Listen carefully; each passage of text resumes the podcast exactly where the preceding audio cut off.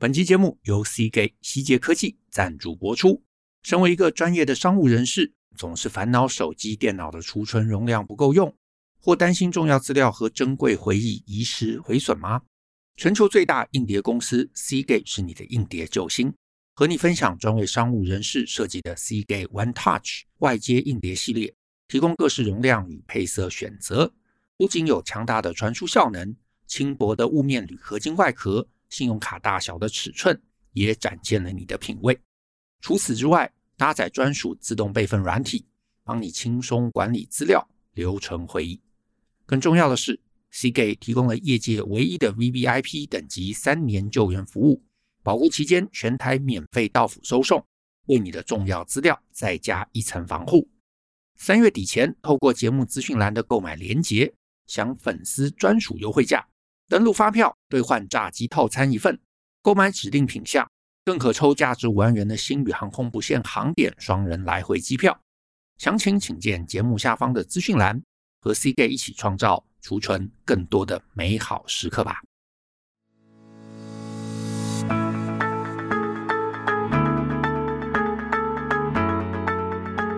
欢迎收听大人的 Small Talk，这是大人学的线上广播节目，我是 Joe。张国阳，达人需要是个分享成为成熟达人必备学问的知识平台。我们长期分享职业发展、人际沟通、个人成长、商业管理以及两性关系等等的人生议题。那欢迎大家可以多多关注。那如果你有任何想要找我们讨论或者提问的，都欢迎可以写信到 podcast at ftpm 点 com 点 tw 这个信箱。那如果呢你的提问，是我们大概在十五到三十分钟之内啊，能够清楚回答的，那我们就有可能啊，会把它选中放在我们节目之中。那在今天的节目中，我想尝试回答的是署名阿哲啊他的来信。那我先把阿哲他的信啊念给大家听。他写说呢，大人学两位主持人您好，小弟我今年三十六岁，那大人学陪伴我许多上班通勤的时光。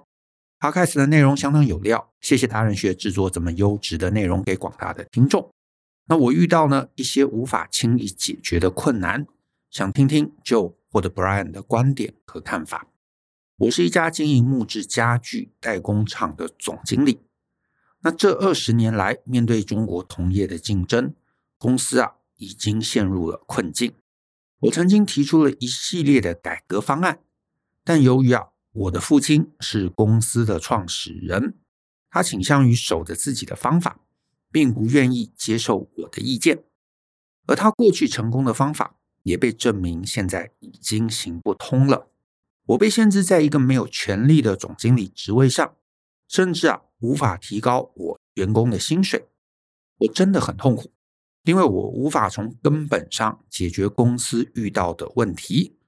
我甚至提出辞职。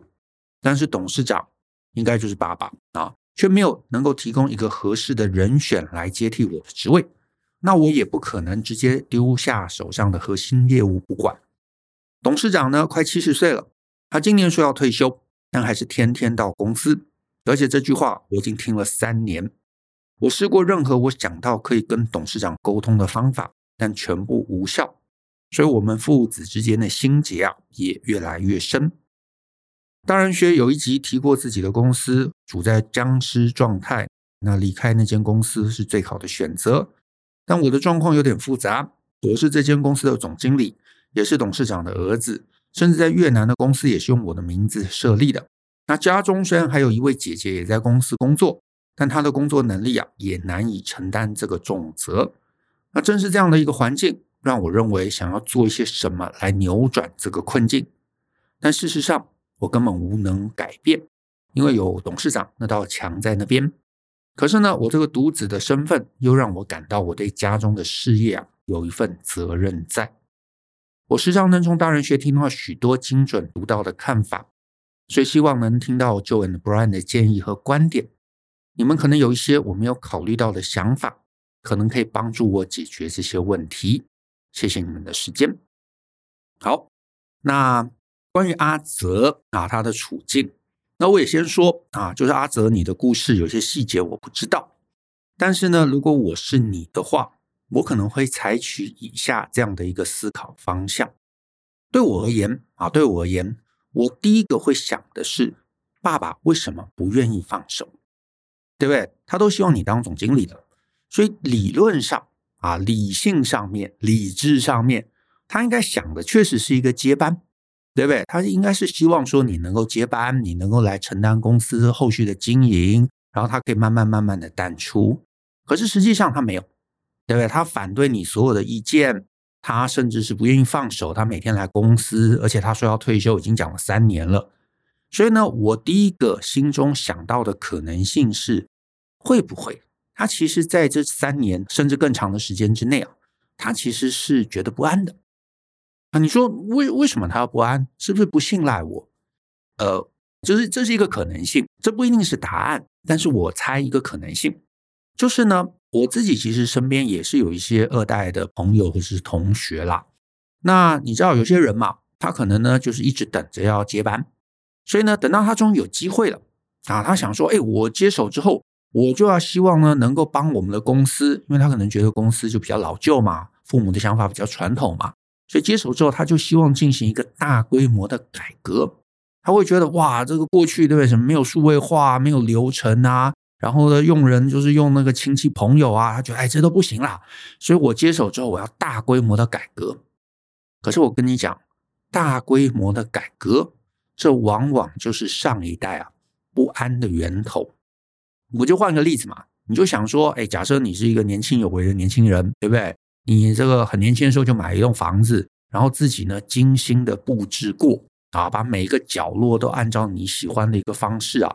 你都弄了一个你觉得很舒服、很很自在、很开心的一个环境，结果呢，你某一天交了一个女朋友，然后这个女朋友住进来之后，她对每个地方她都不满意，百般挑剔，然后呢，她就跟你讲说：“哎，你这样子的这个环境不好维护啊，你这样子其实很丑啊，你一点美感都没有。”然后他想要把整个啊家里重新装潢、整个改建，那你一定不开心嘛？你一定会觉得，哎，我我不觉得啊，我觉得我当时的状况，我当时思考也不错啊，啊，为什么你觉得这好像一无是处？所以呢，在你的眼里，你就会觉得他是对不对来闹的嘛？所以你就会抗拒改变，抗拒变化。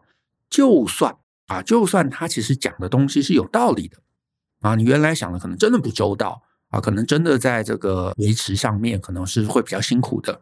可是你就觉得啊，我就不想跟你改啊。对不对？我也花了那么多心力啊！结果你进来之后，你就是什么都觉得不好，然后什么都要翻掉，你就会心里不痛快。所以其实很多时候两代的矛盾呢、啊，真的是呃年轻一代接手想要尝试改革的步调走得太快，这中间没有信赖感嘛？因为站在老爸那边的立场，他可能会觉得你这样可以吗？你知道自己在干嘛吗？而且你现在所有东西你都要翻掉。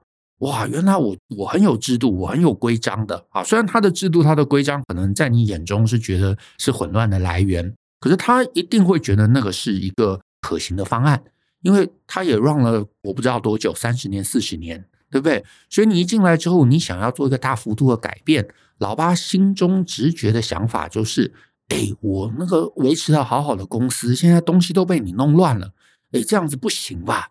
公司会垮吧？对不对？然后你想要砍掉一些员工啊，或者你想加人，那你老爸可能就会觉得，哎，那些老员工是我工作了一辈子的好伙伴呢，甚至有一些搞不好还有你知道亲戚关系，对不对？可能是他的什么堂哥、表哥之类的。你把他们砍了，你帮他们做了调整，虽然你可能也是为了公司好，你觉得这些人就是不做事，对不对？光拿钱。可是站在老爸的角度而言，他当时的每一个布局，不管是为了公司，或者为他的个人，或者为了他的人脉，或为他的你知道，就是亲戚朋友的情感，总是有他的一个背后考量。可是这些背后考量，如果在你眼中都是错的，啊，都是值得翻掉的，那老爸就算他认为你是对的，心中也会有一个落寞嘛，甚至更有可能他完全不觉得你是对的，他甚至不能理解。你为什么要做这些事情？为什么要什么数位化？为什么要引进电脑？为什么要改变原来的营运模式？为什么要把某一个产品线整个这个翻掉？对不对？为什么要做一些那么大的人事调整？为什么要搞什么 SOP？他都不懂。再来，他也那么辛苦了，从零啊，一路建构了他这样的一个家具的王国，对不对？至少在他眼里，这是一个王国嘛。然后呢，你现在所有的大刀阔斧的调整，其实你都会创造老爸一个被否定的感觉。所以，老爸一方面会觉得你还那么年轻，你没有经验啊，你不懂啦，你不懂我当时的整个这个安排背后的一个心思。然后他会觉得你不知道自己在干嘛。另外一方面，他也会觉得难过。我把一个这么好的一个环境交给你，你现在要大刀阔斧的做一些调整。那万一你改坏了呢？万一他一辈子努力的心血到了你手上被破坏了，那该怎么办？所以你知道，他又担心，他又不理解，他又害怕，所以你们之间就有一个非常非常明确的一个矛盾。这个矛盾是什么？你觉得你老爸落伍了，你老爸觉得你没有搞懂他的一个布局的一个精髓，所以两方其实就会冲突不断。你希望。老爸给你更大的一个权限，老爸就会担心，如果我给你更大的权限，你不是就会改的越多？那原来我的灵魂就存在的越少。所以呢，这其实是很多父母子女啊，尤其是这种二代接班，我自己是觉得，你知道，两代之间最深的一个心情的矛盾。那我也不是说你讲的不对，只是说你试着去说服他。我觉得那个方式，呃，在这件事情上帮助是有限的。因为你无论是跟他争执说，哎，老爸，市场变啦，你不懂这个时代啊，这其实就是一个否定嘛。他就会觉得怎么会？我过去三十年，我过去四十年就一路这么做啊，都是成功的啊。为什么忽然你接手之后你就说我不懂？我哪里不懂？对不对？然后你解释了半天，他会觉得这没有什么啊，什么网络，什么手机，他那个跟我有什么关系？那个跟市场有什么关系？啊，难道用手机的人就不用家具吗？还是要用嘛？所以他就会不能理解，不能理解，那你们之间的一个冲突，本质上的冲突就无法规避。而且我觉得我要提醒的一件事啊，就是这件事情不一定真的是你们冲突来源啦。但是呢，没有人愿意被否定，也没有人想要被证明他是错的。那我知道很多子女想要说服父母，那做的方式就是不断不断的找资料啊。你看这个商周这样讲，你看那个谁这么讲。啊，你看我拿到了一个什么政府的一个文件啊，他做了一些什么市调，这样讲啊，那个你过去那一套真的就是落伍了啦，那个不适用啦，我们现在年轻的世代不会吃这一套的，这就是否定嘛。可是当你不断不断不断拿出各种证据打脸他，说他落伍，说他那一套不适合年轻人的时候，他就更不爽。这个不爽，就算他知道你讲的是对的。他也不想要配合，因为没有人想要被证明他是错的，他就会想要再继续用他那一招来证明。你看我那一招也没有落伍啊，我也是可以力挽狂澜。所以两边就会更坚持在他们各自认为对的道路上。所以这也就是老爸想把持着嘛，每天来看你，哎，是不是乖乖的？是不是翻掉他的做法？是不是能够让他继续证明他其实还是对的？只是我们所有人真的啊，尤其是越成功的人，就越在意那个往昔的荣光，他就越在意他要能够再次证明他是对的，他可以做到，他是有成就的，他是 capable 的，对不对？那这个状况其实真的是很多啊，年轻一代跟父母的冲突来源。我去年做了一堂课，是谈父母关系，在很多人的成长过程中啊，尤其是我们成年了。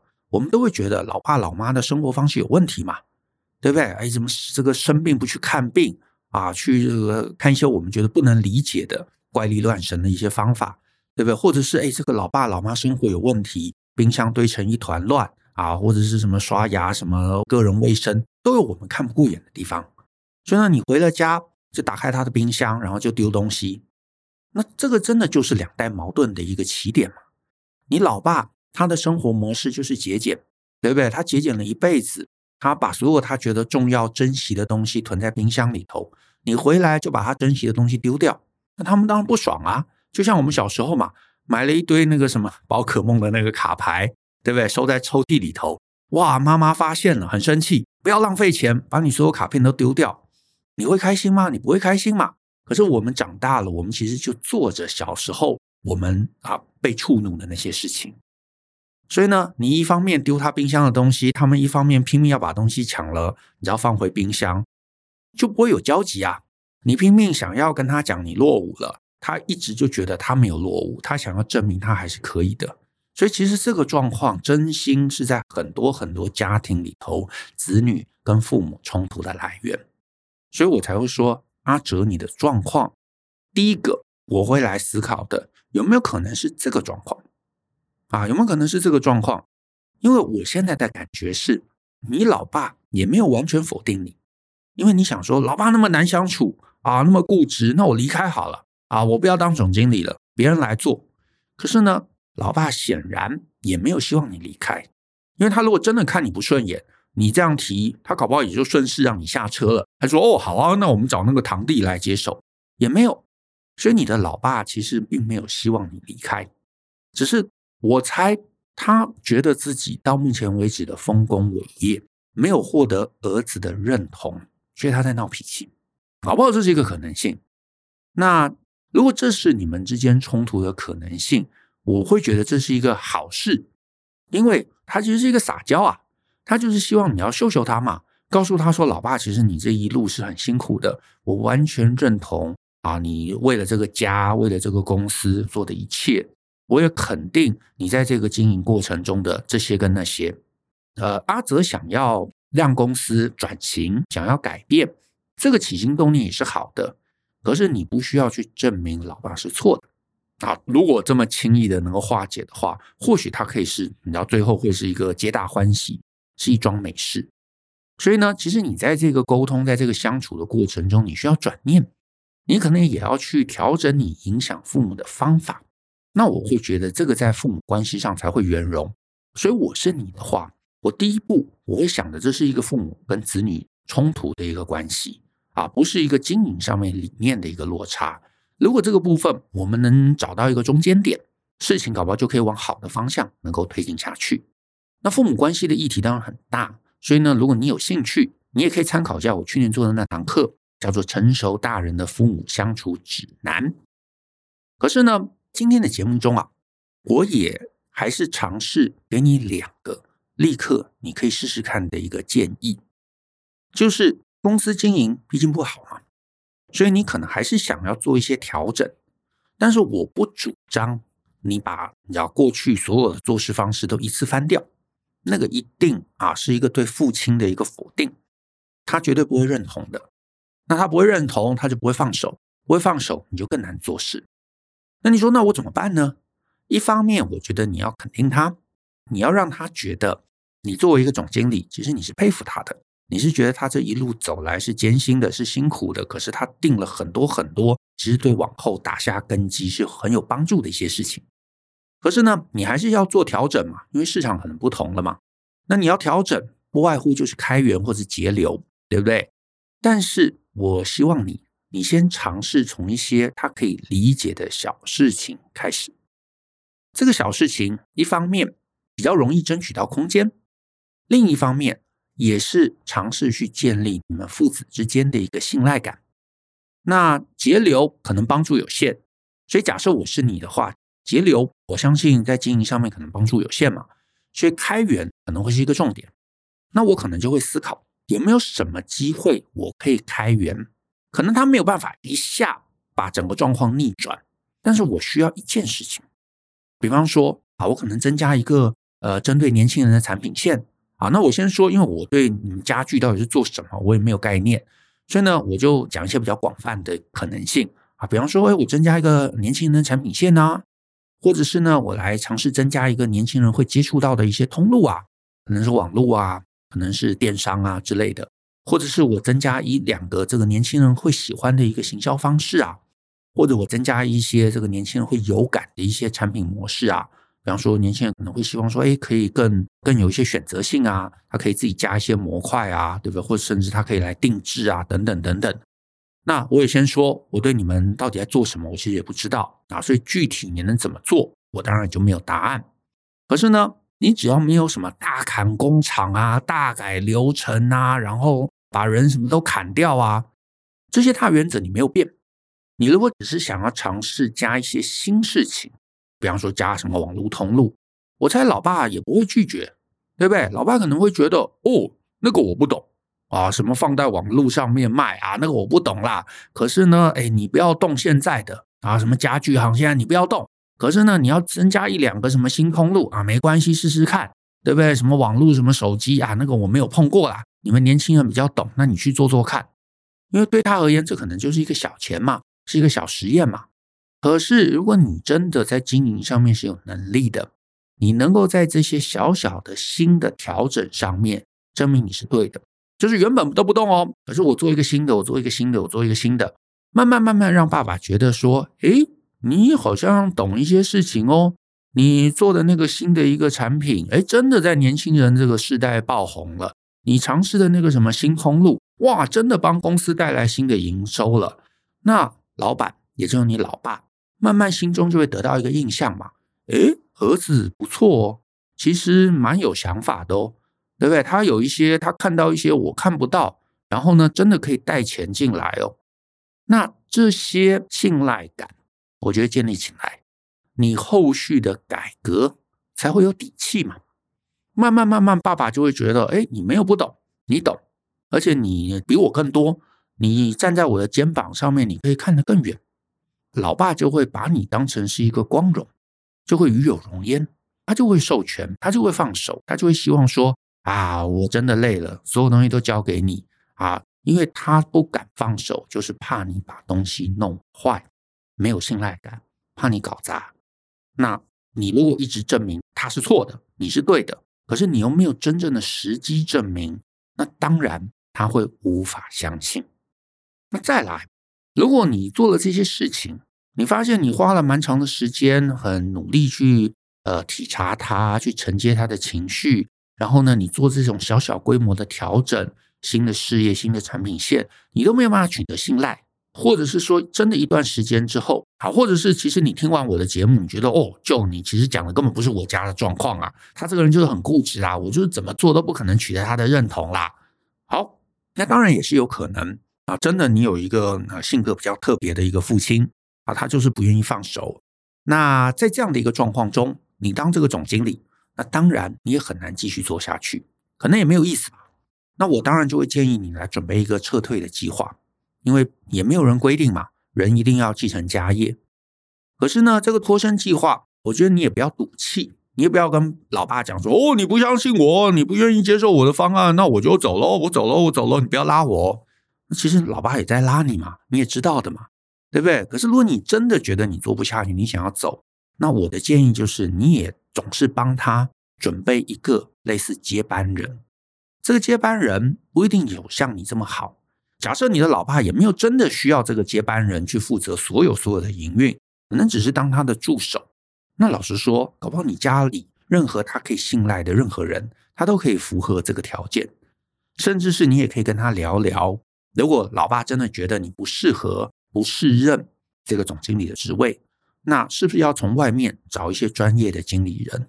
只是我现在的判断啦，搞不好老爸真的就是不敢放手。他希望你接受，可是他又不敢放手，因为他怕你搞得一团乱。所以你慢慢、慢慢、慢慢、慢慢、慢慢的尝试取得他的一个信赖，搞不好这件事情就会自然顺利的度过到下一个阶段。所以我个人啊，会觉得最理想的还是你们父子之间能够和解。真的不行，那当然就是拉出距离，不要让经营变成父子关系的一个障碍。那只是呢，我真心也不知道你们状况的细节。所以我也不敢说问题一定在这里，可是我是你的话，我一定就会优先想想，是不是我们在经营的过程中，我们都太理性了，或者我们以为我们可以理性，但是实际上阻碍我们的都是互相心情上没有承接好这个状况。